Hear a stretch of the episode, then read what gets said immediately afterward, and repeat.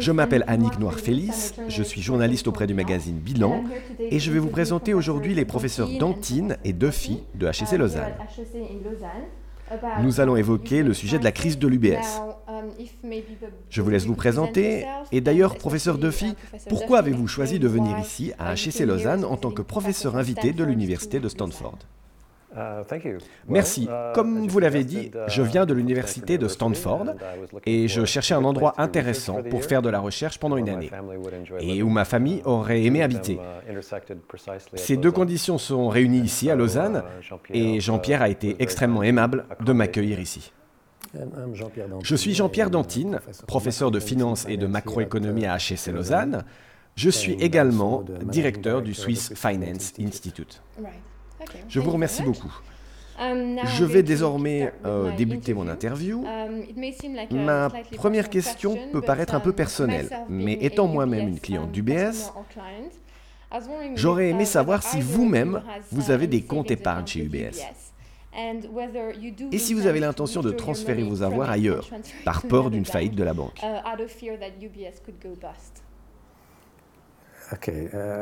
Ok, je n'ai pas de compte chez UBS, mais nous en avons justement parlé avec d'autres collègues aujourd'hui. et personne ne semble avoir l'intention de retirer actuellement son épargne de chez UBS.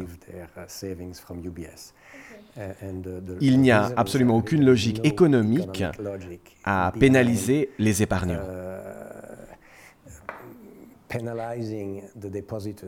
Ce ne sont pas les épargnants qui devraient surveiller ou sanctionner la banque.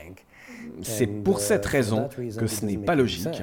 Même si la situation se détériore vraiment beaucoup, ce n'est pas logique de ne pas compenser les épargnants.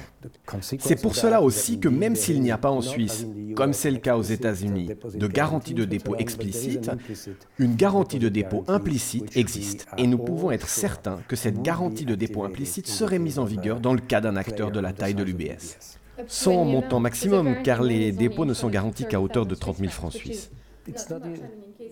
C'est vrai, mais ce n'est même pas une mesure légale. C'est un accord privé entre banquiers. Je pense néanmoins que même si l'on possède une épargne supérieure à 30 000 francs suisses, on peut continuer à dormir sur ses deux oreilles. Vous ne pensez donc pas qu'UBS risque de faire faillite? Je ne pense pas qu'UBS fera faillite, mais même si c'était le cas, il serait juste que ce soit les actionnaires qui soient pénalisés. Je suis d'ailleurs actionnaire d'UBS moi-même et je continue de conserver mes actions. Mais peut-être que j'ai tort. Et il se pourrait que je perde toute ma participation. Mais en ce qui concerne les épargnants, c'est une toute autre histoire. Est-ce que c'est parce que le gouvernement pourrait intervenir en dernière minute dans le sauvetage de la société Le gouvernement, la Banque centrale, la Commission fédérale des banques et les banques se réuniraient et négocieraient un accord afin d'être certains que les épargnants ne soient pas pénalisés. Vous ne pensez pas qu'UBS est tout simplement trop grande pour faire faillite oui, euh, c'est exactement ce que je veux dire. Vous également. Oui, Jean-Pierre a tout à fait raison. UBS est trop grande pour faire faillite. C'est l'une des plus grandes banques européennes avec euh, trop de contreparties dans les marchés financiers, sans mentionner les épargnants qui doivent être protégés. Ces derniers n'ont donc absolument aucune raison de s'inquiéter. Pensez-vous qu'il y aura davantage d'amortissements et d'opérations de recapitalisation à l'avenir L'exposition d'UBS aux subprimes reste supérieure à 30 milliards de dollars, sans mentionner ses titres de placement privilégiés d'un montant d'11 milliards de dollars. C'est énorme. Si le marché continue de baisser, il pourrait y avoir d'autres mauvaises nouvelles. Ce qui est d'ailleurs ironique, car quand les amortissements de 19 milliards de dollars et l'offre de droit d'un montant de 15 milliards de dollars ont été annoncés, l'action a bondi de plus de 10%. Tout le monde semble penser que ça y est, c'est la fin des mauvaises nouvelles. Les analystes pensent qu'il pourrait peut-être y avoir encore de 10 à 20 milliards de dollars en plus d'amortissement. Et je ne l'exclurai pas du tout. UBS a déjà amorti environ 37 milliards de dollars et étant donné les différents types de titres garantis adossés aux hypothèques et les auction rate securities qu'UBS possède encore, c'est un chiffre approximativement correct. Certaines personnes disent que le marché a réagi ainsi car certains investisseurs ont dû couvrir leur position à découvert, ce qui a temporairement fait grimper le cours de l'action. D'autres disent que c'est lié à l'euphorie générale. Qui peut le savoir vraiment? Les bourses sont très difficiles à analyser, mais je pense que vous avez raison, il y aura d'autres amortissements. Vous pensez aussi ça, professeur Dantine? Je n'ai pas d'informations spécifiques à ce sujet. C'est de la pure spéculation. Il est certain que la crise des marchés n'est pas terminée. Le fonds a peut-être été touché, mais ce n'est pas extrêmement clair.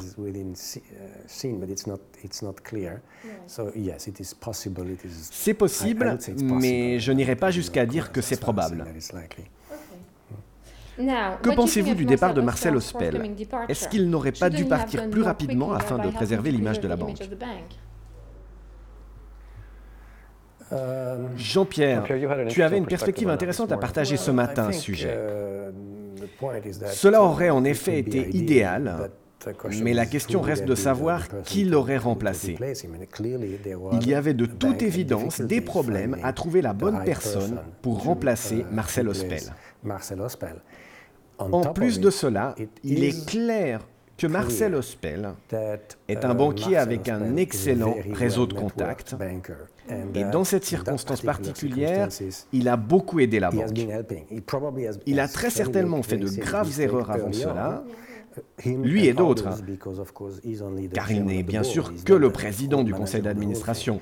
Il ne gère pas toute la chose. Il a donc fait des erreurs et quand les erreurs sont faites, il faut en payer le prix. Les gens ont peut-être eu l'impression qu'il pouvait, non pas en termes d'image, mais de substance, aider à négocier certains deals comme celui de GIC dans la recapitalisation. Donc idéalement, la réponse est oui. Il aurait dû partir immédiatement et ils auraient dû nommer une nouvelle personne. Mais la bonne personne était difficile à trouver. Est-ce que ce n'était pas un signe de son arrogance de ne pas avoir mieux planifié sa propre succession dans le cas où quelque chose lui serait arrivé? C'est difficile à dire. Il a la réputation d'être arrogant, mais j'ai eu l'occasion de rencontrer M. Ospel récemment et il m'est apparu très humble. Peut-être pas par nature, mais peut-être en raison de son expérience récente. Cela fait depuis pas mal de temps qu'il est chez UBS. Depuis le début de la nouvelle UBS, en fait. Il était chez SBS avant. Il n'est pas très âgé. Et d'une certaine façon, je peux uh, comprendre qu'il n'avait peut-être pas uh, l'intention de partir aussi vite. Uh, Et donc, sa succession n'a pas été préparée. Ce qui est peut-être une erreur, mais encore, avec Marcel Roner, qui a rejoint la direction du groupe aussi récemment qu'en juin dernier, cela ne lui a pas vraiment laissé beaucoup de temps pour planifier son prochain mouvement. Professeur Duffy, cela doit vous paraître bizarre de venir en Europe et de voir que Marcel Ospel bénéficie encore d'une année pour remettre les choses en ordre, alors que ses homologues chez Citibank, Merrill Lynch ont dû partir du jour au lendemain. Ah, Comme Jean-Pierre l'a mentionné, M. Ospel bénéficie d'un uh, excellent réseau et il est depuis très longtemps chez UBS. Il bénéficie donc uh, d'un degré de contrôle significatif sur le timing de son départ. Vous ne pensez pas que c'est typique des Européens de rester dans leurs fonctions et de ne pas assumer leurs responsabilités? Je dirais que non, mais bien sûr le marché des PDG est plus petit en Europe et en Suisse surtout qu'aux États-Unis. Il est évidemment plus grand aux États-Unis, donc c'est beaucoup plus facile aux États-Unis qu'en Suisse de prévoir et de trouver des remplacements potentiels. C'est maintenant Peter Coureur, juriste en chef de l'UBS, qui a été nommé en tant que successeur de Marcel Ospel. Dans quelle mesure pensez-vous qu'il convienne à cette fonction? Je parlerai d'abord. La position est celle de président du conseil um, d'administration. Uh, Je pense par contre qu'un juriste est moins qualifié pour exercer le métier de PDG d'une grande banque comme UBS, étant donné la quantité de uh, transactions financières, d'investissements, d'expériences de gestion de fortune dont un PDG aurait besoin. En ce qui concerne la position de président du conseil d'administration, je pense qu'il est moins primordial d'avoir quelqu'un avec une profonde expérience opérationnelle. Donc je reste assez ouvert quant à sa performance dans cette fonction. Le conseil d'administration a des responsabilités tout à fait différentes de l'opérationnel d'une banque. La fondation Ethos affirme de son côté que le conseil d'administration d'UBS ne possède pas assez d'experts financiers et qu'il devrait donc être manié. Est-ce que c'est une opinion que vous partagez? Je n'ai pas étudié en détail la composition du conseil, mais c'est ce que nous entendons. Et bien sûr, maintenant qu'il y a un financier de moins, c'est probablement quelque chose dont il vaut la peine de se soucier. Um, Marcel Ospel a détruit en quelques mois toute la valeur qu'UBS avait créée pour ses actionnaires ces cinq dernières années. Renouer avec la um, profitabilité sera difficile. Maintenant que la banque a annoncé une perte de 12 milliards de dollars au premier trimestre, combien d'années pensez-vous qu'UBS prendra à se reconstruire en termes d'image et de profitabilité? C'est un désastre absolument total jusqu'à présent. C'est un assez grand désastre, effectivement. Je pense que la chose la plus importante sera la longueur de la crise et la capacité d'UBS à isoler les opérations de banque d'affaires de celles de banques privées. La banque privée, en termes de machine génératrice de revenus, n'a jusqu'à présent pas été touchée. Il pourrait y avoir des pertes en termes de confiance. Mais les derniers chiffres suggèrent que l'argent continue de rentrer plutôt que de sortir. Je pense donc que si la crise est courte, les dommages seront probablement relativement limités. Mais c'est un grand si. Il est évident que si la crise continue, nous aurons davantage de problèmes comme ceux dont nous avons parlé auparavant. Cela pourrait alors vraiment endommager la confiance et l'image de la banque on serait sérieusement meurtri. Et reconstruire une image est quelque chose qui prend du temps.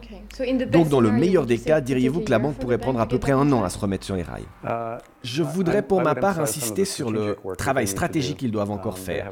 Ils doivent prendre de grosses décisions quant à l'appétit qu'ils auront pour les activités de banque d'affaires par opposition à la gestion de fortune. Ils doivent lever beaucoup de fonds et réfléchir à leur uh, degré d'appétit pour le risque. Mais que cela pourrait ralentir le montant des bénéfices qu'ils pourraient générer.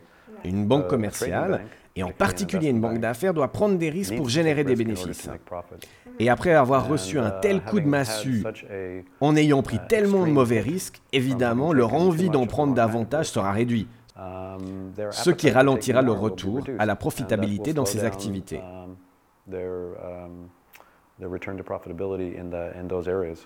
Donc d'un point de vue stratégique, je pense que cela prendra pas mal de temps avant qu'ils ne reprennent leur équilibre dans les activités de négoce et de banque d'affaires. Merci beaucoup, je voudrais vous remercier les deux d'avoir répondu à mes questions concernant ce sujet.